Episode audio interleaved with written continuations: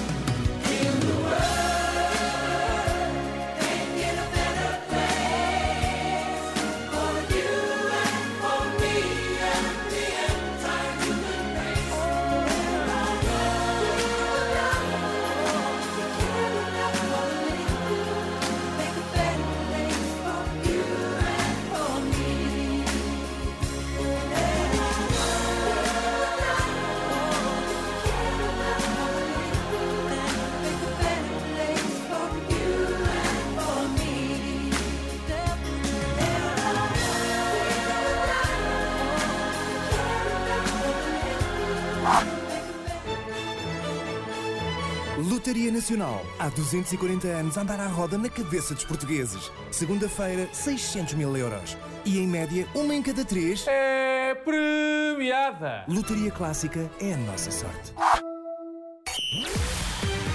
Bola Branca. Os títulos em bola branca a esta hora, Rui. Os jogos de Benfica e Sporting de Braga esta noite na Liga dos Campeões.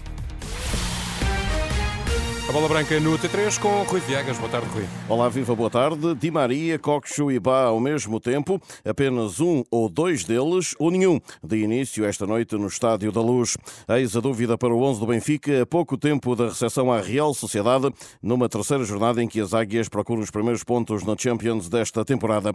Francisco Guimarães, comentador da Renascença, acredita que a condição física e o estatuto vão determinar a utilização dos três. se eles estiverem disponíveis fisicamente, eh, vão ser com certeza opção. Precisa urgentemente de Bá, por exemplo, precisa de libertar o Washington não só daquelas posições de lateral, como também precisa de ter o Washington um bocadinho mais à frente para dar alguma organização à equipa. Obviamente que o Coxo também é um é um elemento precioso para jogar ali ao lado do, do- do João Neves, eh, para dar estabilidade e velocidade e qualidade eh, ofensiva à equipa. Eh, Em relação ao Di Maria, veremos. Há aqui mais opções, mas o Di Maria nestes contextos também é um jogador eh, bastante importante porque é daqueles atletas que do nada pode resolver uma partida, principalmente contra adversários de grande nível. Todavia, há que levar em conta a força deste adversário basco. Apesar de Roger Schmidt estar eh, a tentar afastar um bocadinho a pressão e varrer as coisas para baixo do tapete, o que é facto é que o Benfica é mesmo obrigado a ganhar, é mesmo obrigado a fazer qualquer coisa mais, porque contra o Inter não esteve bem, além do resultado, também não esteve bem contra o Salzburgo, portanto o Benfica tem que dar uma resposta contra um Real Sociedade, como estavas a dizer e bem, muito, muito perigoso. Não só está eh, com grande competência nas, nas competições internas, na, na La Liga, como também está bem nesta Liga dos Campeões, até a surpreender, digamos assim, porque de facto é uma equipa muito competitiva, muito bem preparada, muito rápida, e o Benfica hoje tem que estar mesmo ao melhor nível e à partida estará na máxima força e isso até pode contribuir para o Benfica dar uma resposta positiva que precisa mesmo. Francisco Guimarães, que comentará este Benfica Real Sociedade às 20 horas, com relato na luz do João Paulo Ribeiro e reportagem do José Barata, para ouvir em rr.pt. A esta hora já se joga para este grupo D e eh, o Inter de Milão vai vencendo em casa o Salzburgo por eh, 1-0. Tudo o que vier é lucro para o Sporting Braga, que também às 20 é anfitrião do Real Madrid. José Nuno Azevedo, comentador da Renascença para este desafio, eh, concorda. Concordo com a ideia. O Braga, o Braga tem tudo a ganhar nesta partida e, eh, em termos teóricos, não tem nada a perder. Não sendo, eh, digamos assim, responsável pela obrigação de, de- de ganhar, tem tudo para, para, para fazer aqui algo de, de, muito positivo. Esperar que, que, o, que o Real não esteja ao seu melhor nível para, em, em contraponto, uma equipa eficaz, ofensiva e defensivamente, ser capaz de fazer uma surpresa. Agora, reconheçamos, tarefa muito, muito, muito complicada Artur Jorge deverá resgatar para a titularidade nomes que não jogaram a Taça de Portugal, como sejam Mateus, Almos, Ratti ou Bruma. Relato às 20 do Silvio Vieira em Braga. Para este grupo C, à mesma hora, União de Berlim de Diogo Leite frente ao Nápoles de Mário Rui. A Liga dos Campeões está então de regresso esta terça-feira nos outros grupos. No grupo A, já se joga também o Galatasaray com Sérgio Oliveira no banco, Bayern com Rafael Guerreiro de fora e nesta altura a equipa bávara vai empatando na Turquia a uma bola. Às 20 horas, United de Bruno Fernandes e Diogo Dalot frente ao Copenhaga de Diogo Gonçalves e no grupo B, às 20 horas, ambas as partidas, Sevilha Arsenal de Fábio Vieira e Cédric e Lens de David Costa frente ao PSV Eindhoven.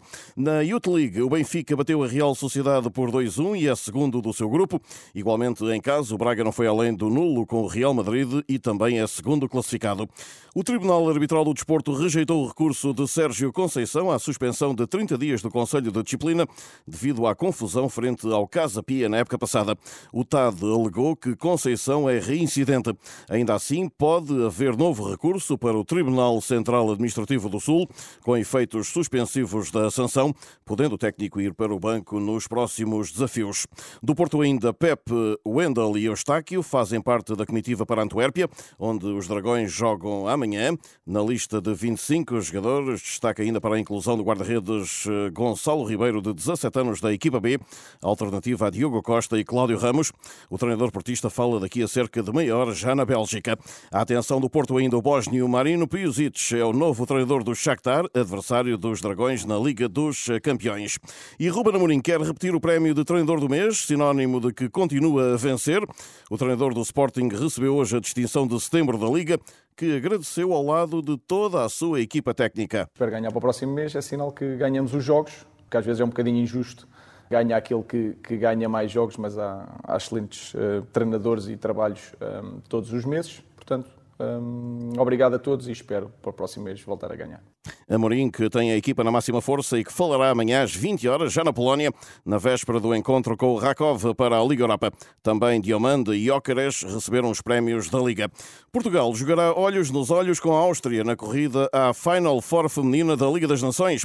Palavra da defesa Joana Marchão no dia em que faz 27 anos. Declarações hoje na cidade do futebol. Uma seleção forte uma equipa que fez um europeu muito, muito interessante.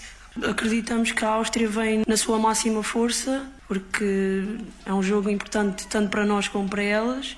Portanto, acho que não vão ficar à nossa espera, acho que vão jogar connosco de olhos nos olhos.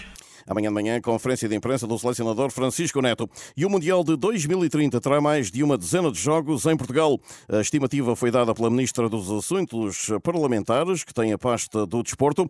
Ana Catarina Mendes garante ainda que, ao contrário do Euro 2004, não haverá novos estádios, mas também não haverá derrapagens. Não serão construídos mais estádios. O que significa, senhora deputada, que o papão da derrapagem que está a levantar não se coloca há o Estádio da Luz, o Estádio de Alvalade, o Estádio do Dragão, que estarão ao serviço do Mundial 2030, que recolhem os critérios que a FIFA impõe para a realização dos Jogos. A Ministra dos Assuntos Parlamentares, Ana Catarina Mendes, que esteve na Comissão de Educação, Cultura e Desporto, a pedido da Iniciativa Liberal. A fechar, digo-lhe que em Inglaterra, Marco Silva renova com o Fulham até 2026. O treinador de 46 anos conduz a equipa londrina desde 2021. É tudo por aqui. Voltamos, já sabem, rr.pt com os jogos de hoje de Benfica e Sporting Braga. Boa tarde.